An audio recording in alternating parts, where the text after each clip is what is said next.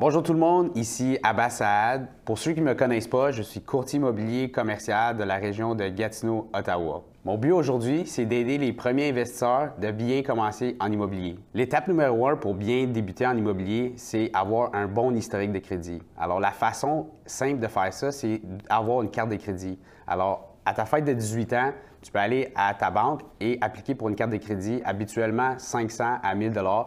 Comme ça, avec cette petite limite, vous allez être capable d'acheter n'importe quoi, alors euh, que ce soit ton gaz, euh, payer ton téléphone cellulaire à, chaque mois. Alors ça, ça va aider à bâtir ton crédit parce que quand tu vas aller pour appliquer pour une hypothèque, la banque va voir que tu es un bon consommateur et qu'à chaque mois, tu payes ta carte de crédit. Alors naturellement, ils vont savoir que tu vas être capable de payer ton hypothèque. Alors numéro un, c'est appliquer pour une carte de crédit car c'est hyper important pour bâtir le crédit. L'étape numéro 2, c'est d'avoir un compte de banque. Alors, si ce n'est pas déjà fait, on doit ouvrir un compte de banque parce que ce que ça va faire, ça va t'aider à comptabiliser les revenus et les dépenses. Alors, aussi, si jamais tu te fais payer en cash, c'est toujours une bonne idée de déposer cet argent-là dans un compte de banque euh, parce que naturellement, si on a de l'argent sur nous, on est plus prône à le dépenser. Alors, ouvrir un compte de banque va également t'aider à payer la carte de crédit que tu as ouverte dans l'étape numéro 1. Alors, l'étape numéro 3, c'est d'avoir un emploi. C'est super important de travailler parce que quand on travaille, on économise pour évidemment la mise de fonds pour acheter notre premier investissement.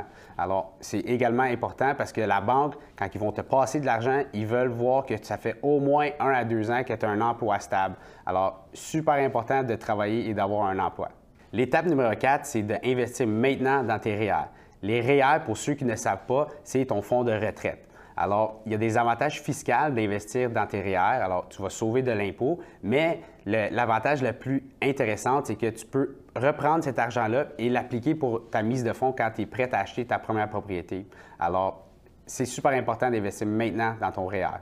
L'étape numéro 5 va être de ne pas s'endetter. C'est très important maintenant de prendre les bonnes habitudes pour économiser le plus possible pour la mise de fonds. Alors, même si vous avez une carte de crédit, ne pas la loader sur des choses inutiles. Alors, soyez très, très, très discipliné sur vos dépenses. L'étape numéro 6 va être de vivre en dessous de ses moyens. Alors, si vous avez un mindset que vous voulez acheter une propriété, alors économiser le plus rapidement possible va vous aider à passer à l'action puis acheter votre premier investissement plus vite.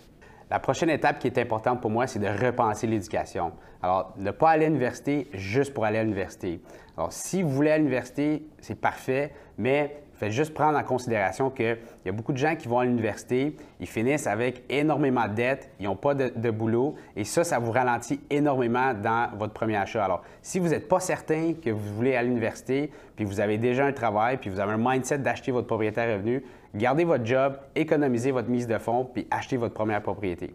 La dernière étape va être de vivre dans son investissement. En anglais, on appelle ça le house hacking. Alors, j'explique, si vous achetez un duplex, un triplex ou un 4 logis, c'est simplement d'aller vivre dans cet investissement-là. Ce que ça va faire, ça te, coûte vraiment moins cher que louer une place ou t'acheter ta première maison. Et ce que ça va faire, ça va t'aider à économiser encore plus d'argent pour acheter ton prochain investissement.